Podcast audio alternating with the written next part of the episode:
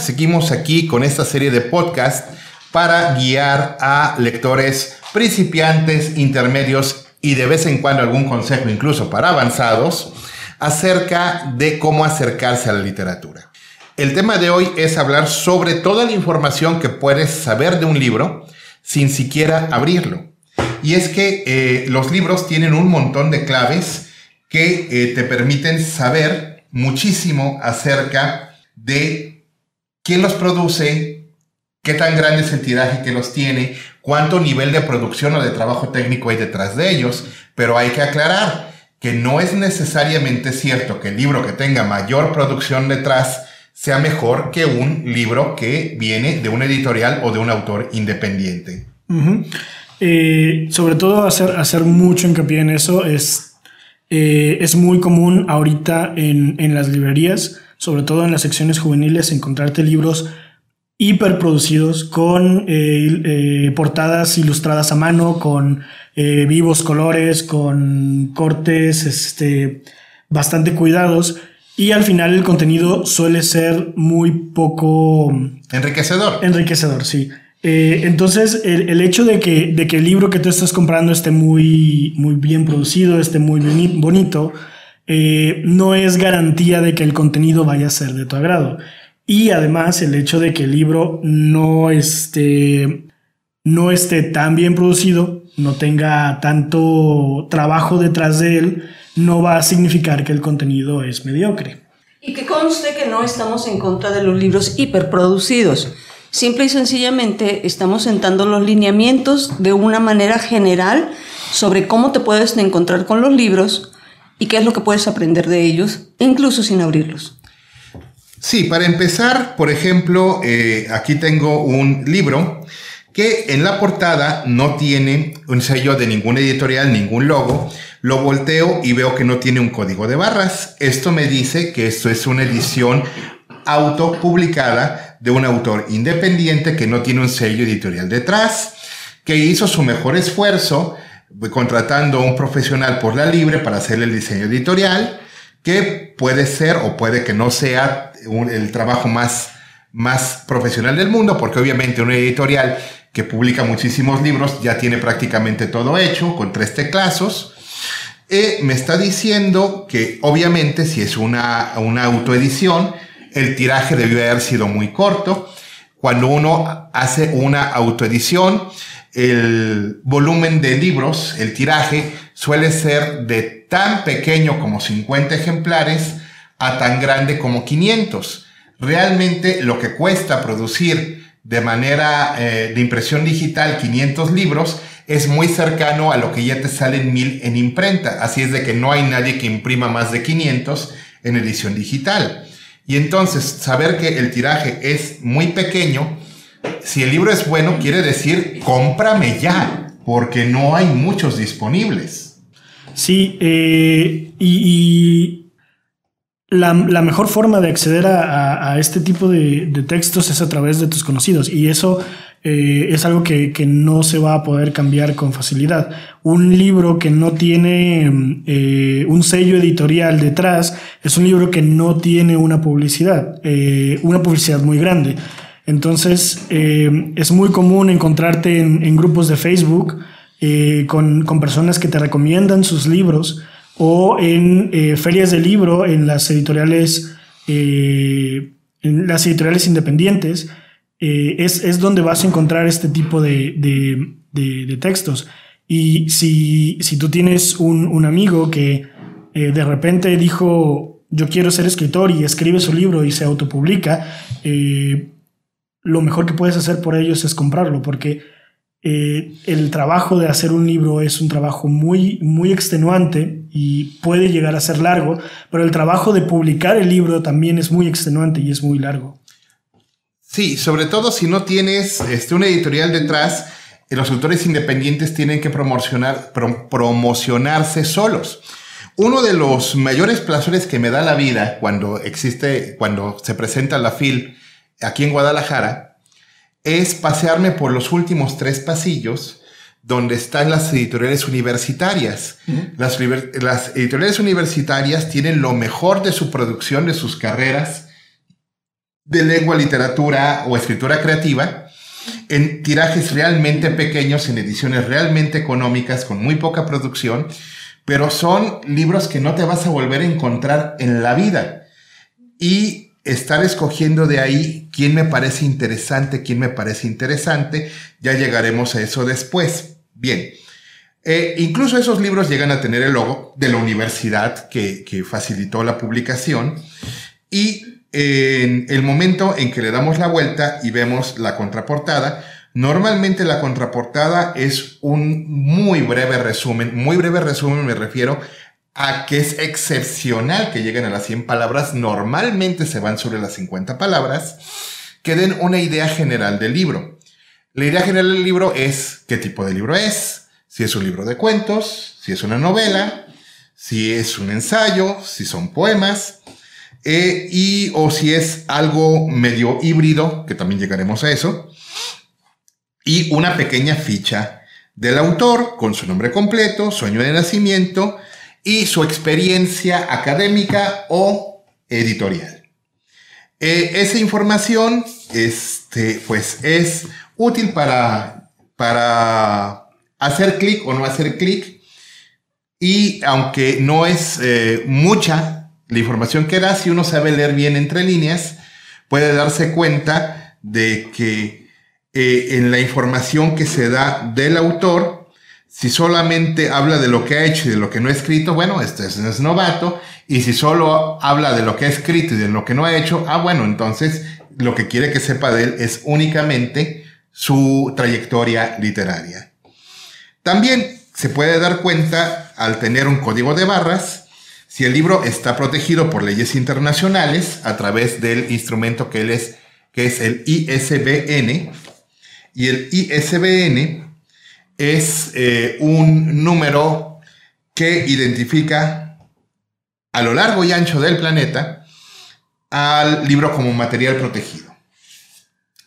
Luego también podemos ver, si abrimos solamente la primera página, que va a ser el título, o va a estar en blanco, una guarda para poder firmarlo. Y pasando a la página 1, 2, 3, 4, va a estar lo que se llama la página legal.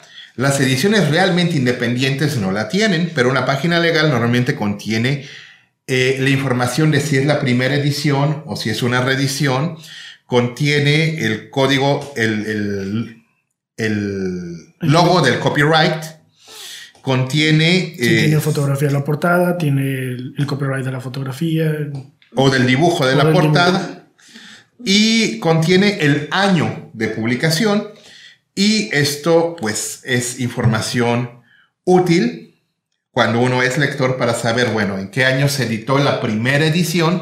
Ya te pone, ah, pues lo que me puede contar el libro va a tener o no va a tener ciertas cosas. Por ejemplo, este, una novela policíaca de los años 80 obviamente no va a tener este, análisis de ADN, no va a tener este, en cosas más sencillas, celulares, por ejemplo. Celulares. Comunicaciones a través de nuevos medios.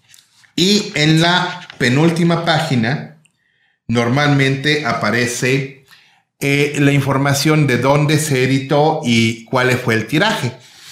Entonces esa información nos dice cuántos libros hay disponibles y insisto, si el libro se ve interesante y esta edición consta de 100, 200, 500 ejemplares, lléveselo a casa, porque no lo va a volver a ver nunca. Son detalles que, son importantes destacar, porque honestamente, y es algo que nosotros como equipo siempre estamos a la búsqueda, o al menos atentos a eso, es que no sabes en qué momento te puedes encontrar un nuevo García Márquez o a un Juan Rulfo. Y son precisamente los autores emergentes los que tienen esa posibilidad, no porque las vacas sagradas, como nosotros les llamamos, no la tengan, pero tener una trayectoria te da un, aspecto diferente, un campo diferente sobre lo que estás haciendo y sobre tu publicación. Y los autores emergentes, de repente puedes encontrarte verdaderas joyas que están simple y sencillamente ocultas porque están en una publicación casera, una autopublicación, o que apenas están a la búsqueda de una casa editorial que pueda darles el respaldo que se merecen. Sí, voy a compartir mi experiencia. Eh, ustedes saben que siempre he dicho que en realidad Gabriel García Márquez tiene cuatro libros excelentes y todos los demás me parece que son un poquito refrito. y de los libros excelentes que, que, yo considero de él están Crónica de una muerte anunciada, que me parece genial. Es genial. Eh, de Soledad, que es, bueno, indiscutiblemente, eh, aunque, aunque técnicamente el, el, amor en los tiempos del cólera es mejor historia, pero no te engancha emocionalmente tan bonito como Cien de Soledad. Eh, eh, el amor en los tiempos del cólera es de hecho para, para, yo diría que es lo mejor que puedes leer para entrar a García Márquez, porque es, es una historia más interesante eh, para un lector joven, porque es una historia de, de amor no correspondido y la, la, lucha y la espera para ver cuándo logra conquistar a la mujer que, que ama y en muchos sentidos es, es más simple que Cien años de soledad. Sí, y también como, como ejercicio narrativo y muy difícil de leer, también considero el libro excelente de García Márquez, El otoño del patriarca, pero como libro de cuentos, y este libro es anterior a que García Márquez se hiciera famoso y tuviera el apoyo editorial, es, él solamente tiene este, tres libros de, cuatro libros de cuentos, y el primer libro de cuentos suyo, cuando no era famoso, cuando no tenía que quedar bien con nadie, cuando era joven, cuando estaba experimentando, me parece que con ojos de perro azul es un libro maravilloso, es un libro increíble. Y desgraciadamente cuando García Márquez se hace famoso ya no puede experimentar tanto y le va bajando y le va bajando el nivel de experimentación a sus cuentos. Eh, su mejor libro de cuentos es el primero, ya después sigue la increíble y triste historia de la cándida Heréndida y, su abuela desalmada, los funerales de Mamá Grande y 12 cuentos peregrinos, que es el menos interesante de todos, la verdad. Y, eh, esta idea tiene que ver con lo que mencionaba Arce antes, el, eh, el buscar entre los escritores emergentes a los nuevos grandes de la literatura, porque los escritores que ahorita están publicando, eh, hablando de nuestro contexto mexicano, Jorge Volpi, este, el Javier Velasco, son escritores que ya conoces y son escritores de los que esperas cierto tipo de literatura, ¿no? Entonces no es tan común que, estas personas vuelvan a experimentar como lo hacían cuando, cuando empezaron. Por ejemplo, em, Temporada de Casa para el León Negro de Trino Maldonado, que es un libro experimental como pocos, de, cada capítulo es media cuartilla, si bien va en una historia que se cuenta por fragmentos y los fragmentos van eh, en diferentes líneas temporales. Y ahora lees algún libro de, de Trino Maldonado y son historias que tienen una, una narrativa, una, eh, un estilo bastante bien definido y bien marcado, ¿no? Sí, además de que tener eh, una pequeña coleccioncita de libros independientes, Imagínate el tesoro que tiene una de las personas que haya comprado allá en los años 70, este, uno de los primeros libros, ediciones pequeñas de García Márquez, una primera edición de Con Ojos de Perro Azul, ahorita cuánto vale. Digo, y, no lo digo para que lo venda, lo digo para que lo atesore. O sea, eh, nosotros tenemos el mal vicio de que sí tenemos libros muy valiosos, pero primero vendemos muchas otras cosas antes que esos libros. Sí, yo tengo una primera edición en español de Drácula. Y es una de mis novelas favoritas. Tengo siete ediciones de Drácula y esa la atesoro con... La pongo en vitrina casi. Una vez me ofrecieron y no tuve con qué sufragarlo Solamente por mil dólares me ofrecieron una primera edición del Viejo y el Mar. por mil dólares. Solamente por mil dólares. Claro, ya hemos visto ediciones, primeras ediciones como El Señor de las Moscas en inglés, mm. como... ¿Qué otro vimos? ¿Te acuerdas? Sí, sí, El Señor de las Moscas en inglés realmente... y, estaba muy barato, solo estaba en 1.500 dólares, ¿verdad? Sí. Como 1.500 dólares. Y eh, existen librerías especializadas en todas las ciudades donde, donde se pueden encontrar este tipo de joyas y son una gran inversión para el futuro. Pero ahora sí, ténganlos bajo llave porque un accidente con niño o mascota... No, no, no, es una de las pesadillas que tenemos los letrosos. Pero en serio, nos quita el sueño por las noches que algo le pase a nuestras, a nuestras ediciones valiosas. Eh, pero el asunto es este. Eh, yo desconfío mucho en lo personal, vamos a hablar a título personal, de un libro que en la portada tenga por el autor de, o sea, que el, que el editorial te esté diciendo que tienes que comprar este libro porque el autor es el mismo de otro libro que es famoso, me está diciendo, bueno, es que no confía el editorial en que este nuevo libro tenga el mismo éxito que el otro y se está colgando del éxito del otro. Mm. otra cosa que no, que no me gusta ver, la película, el libro que inspiró tal película. Mm, bueno, esa puede ser una buena información para uno lector, pero la verdad a mí, yo puedo decir, si no me gustó la película, pues tampoco voy a leer el libro. Lo cual le hace daño porque a lo mejor la película es la que es mala y el libro es bueno. A veces pasa. Sí. Casi nunca pasa al revés, que la película sea mejor que el, libro. Nunca. Este, yo, yo, tengo, yo tengo este, una, una excepción. Nunca dije. Arcelia dice nunca, nunca. Yo, sí tengo excepciones. Dos que puedo pensar ahorita. Bueno, es que sí, reconociéndolo y siendo serios, sí hay algunas ocasiones que puede suceder que la película es mucho mejor que el libro. Se necesita mucha imaginación de un guionista y mucha imaginación por parte del director para que eso suceda. Y ese también es un proceso narrativo. Completamente de acuerdo. Sí, por ejemplo, Verano del 42. La película es un clásico y la novela es muy X. De hecho, hay que decir que lo que hacen, sobre todo Morgan Freeman y, Tim Robbins, con la novelita corta del retrato de Rita Hayworth y la redención de Shawshank, que se convirtió en español en la película Sueño de Fuga. Este, la novela es buena, a secas. La película es extraordinaria. Sí, es probablemente la mejor adaptación que se ha hecho de, Stephen King, sin contar El Resplandor, porque esa no es una adaptación, ¿verdad? Es una reinterpretación. Así es. Entonces, si la portada tiene más palabras que el nombre del autor y el título del libro, es un motivo de desconfiar. Otra cosa, eh, si en la contraportada, en, la parte de atrás del libro, este, empiezas a ver este, fulanito de tal, me encanta este escritor, fulanito de tal, este libro, bla, bla, bla, bla, bla. Notas de prensa o elogios de la crítica. Es un, es un motivo de desconfianza porque puede ser que honestamente sí, sí, sí estén, este, sí esté teniendo apoyo de otros escritores pero cuando los, los que firman los comentarios son gente de la prensa, es el diario El Mundo, El Fígaro, el New York Times, desconfía igual que en la música, porque eso es el, equivalente en los libros de la payola en la música. Sí, es, es decirle a la gente, cómprame porque otros que saben más que tú lo avalan si te das cuenta de, cómo ponen al lector en esa situación de... Sí, sí, sí. Exactamente. Y no siempre son buenas recomendaciones. Sí, son muy, muy raras, como dice eh, Ernesto. Son muy raras esas recomendaciones que se hacen en las, contraportadas que coincidan con que el libro es bueno. Sí, entonces, eh, si vienen a título personal de escritores, puede que sí.